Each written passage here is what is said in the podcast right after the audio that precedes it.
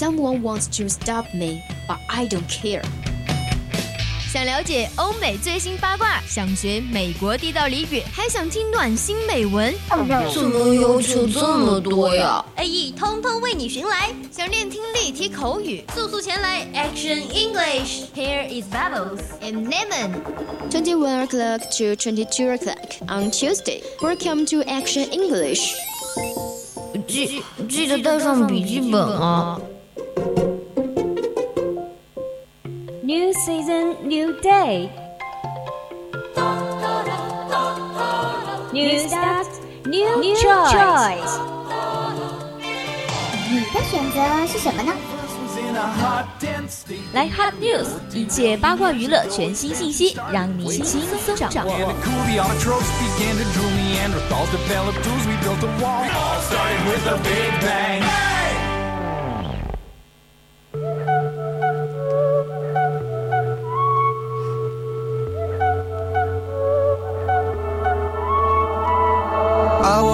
pissed off today. And lately everyone feels fake. 青春调频与您共享 The Youth FM, share with all you guys. Now you're listening to the Voice of Campus radio station. Yes, welcome to Action English on Wednesday. That's right, I'm Janet. Now it's hot news time. Yeah. Call you on the phone, need you on the other side. So when your tears So the first news is 一把火烧光库存，Burberry 宣布再也不烧了。Burberry has announced that it's going to stop destroying clothes that is deemed as unsellable and will no longer manufacture products using real fur. 巴宝莉宣布，该品牌将停止销毁被认定无销路的服装，而且不再将生产使用真皮毛真皮毛制制成的产品。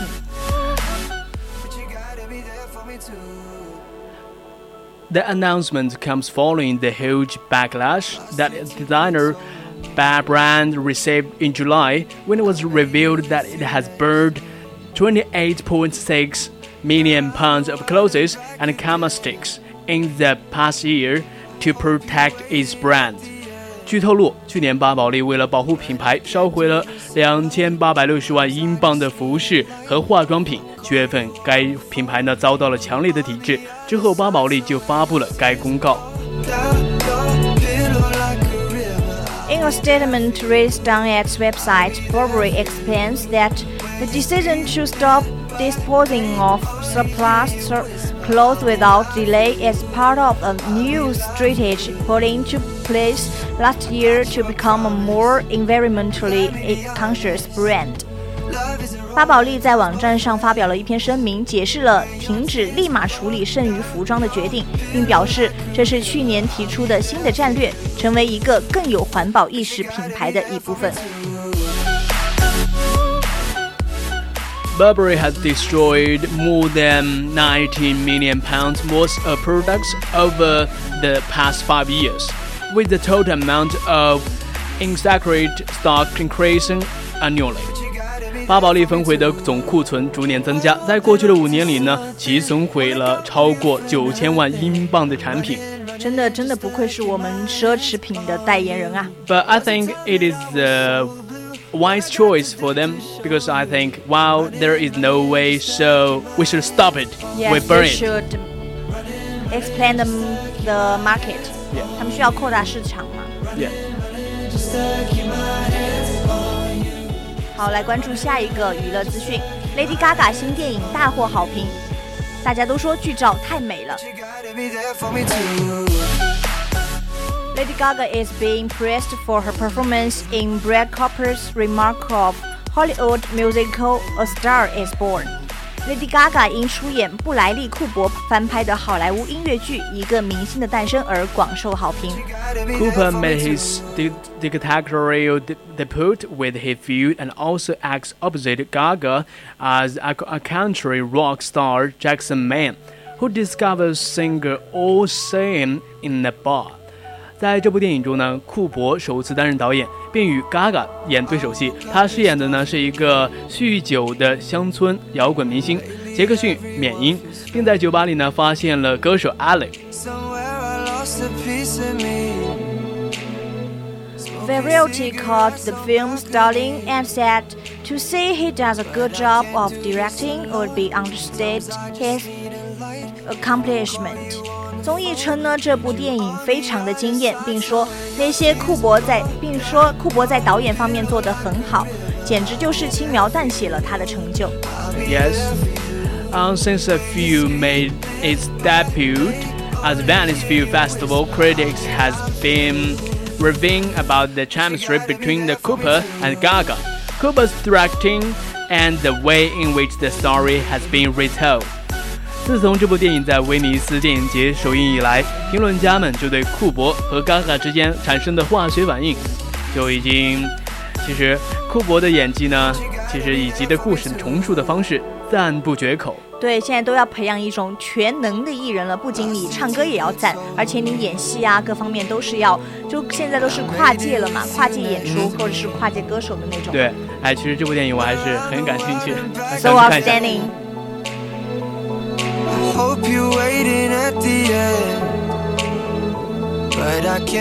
来关注下一条 news，赛琳娜闭关一个月，闭口不谈比伯婚事。 Need you on the other side, so when your tears roll down your pillow like a river. Selena Gomez has been keeping a significantly low profile since her ex Justin Bieber announced his engagement to Hailey Baldwin in July.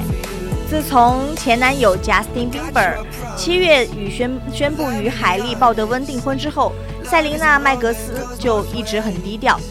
除了发布最近她和朋友度假以及过生日的照片，这种沉浸在旧情的回忆里面。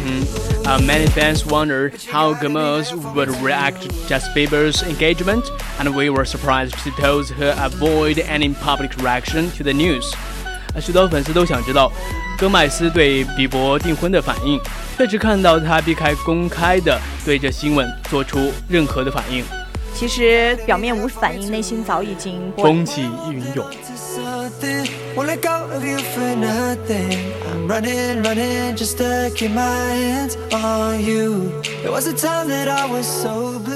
下一条娱乐资讯，凯拉奈特利要出演法国革命家古典照，真的很有范。Running, running, just take my hands on you. Colette is one of the most fascinating figures of French literary history. Multiplied by her husband Willy, her intentional works appeared under his name. 克莱特是法国文学史上一位杰出的人物，在丈夫维利的暗中操纵下，她最初的作品以维利的名字出现。 Yep, there were a lot of uh, four novels, semi-autobiographical in nature, about an unconventional young woman named Claudian, charting her adventures from the undergraduate to the literary salons to the Paris. 这四部半体半自传体小说系列讲述了一名叫做克劳丁的非传统年轻女子，呃，从勃肯第村庄到巴黎 文学沙龙的冒险故事。 A piece of me. Smoking cigarettes. Wiley was the first to encourage her to write, but he was a cruel man. When Clark asked him to give have her name attached to her work, he locked her away until she continued to produce pages for him. 维利是第一个鼓励他写作的人，但他同样也是个残忍的人。 当克莱特要求把他的名字和他的作品联系在一起的时候，他就把它锁起来，直到他继续为他写书。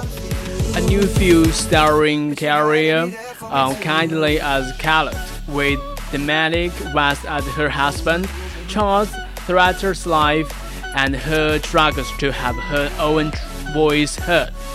新的电影将由凯拉奈特利，呃，饰演克莱特；多米尼克威斯特饰演她的丈夫。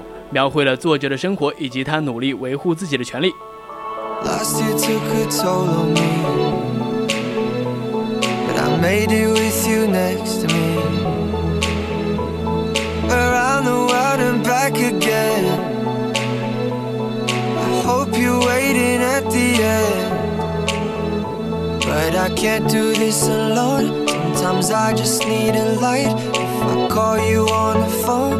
You on the other side. So when your tears roll down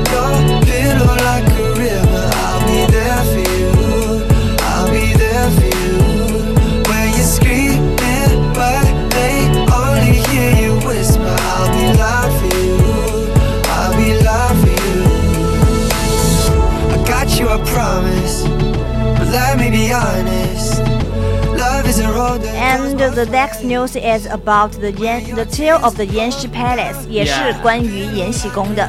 是什么呢？就是延禧延禧宫成热门景点，清宫剧里面的热播带火了故宫旅游。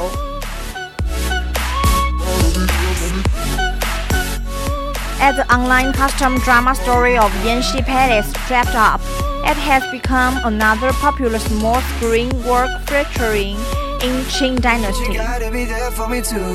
随着网络古装剧《延禧攻略》的完结，该剧成了又一部以清代妃嫔为主角的热播电视作品。The drama also boosted the number of visitors to the Forbidden City after the Palace Museum appeared in the TV series. 由于紫禁城在这部电剧电视剧中频频出镜，该剧还推高了到访故宫博物院的游客数量。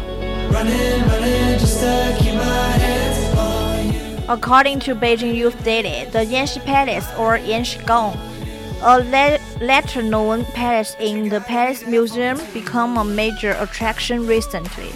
据北京青年报道，故宫博物院鲜为人知的延禧宫近期成为了一处主要的景点。 Yeah. Um, built in 1420, the palace is located away from the main palace on the east wing of the Forbidden City.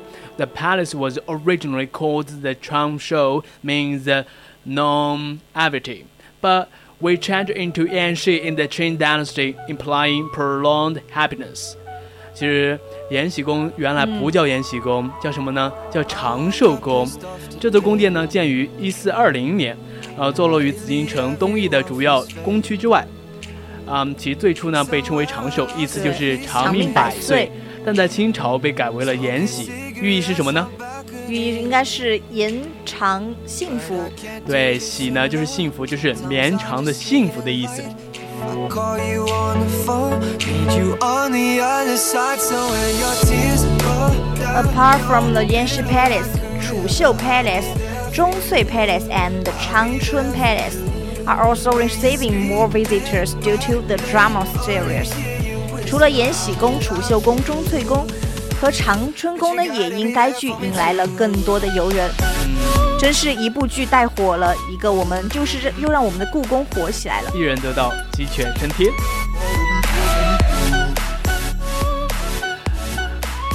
Other palaces that have appeared in popular TV products, uh, including drama series Princess of, of Pearl, online novel adaptation, Treaty on, on the Thin Ice, or TV-based classic work War and Beauty, and also hot destination among faithful audience who become to visit the Palace Museum.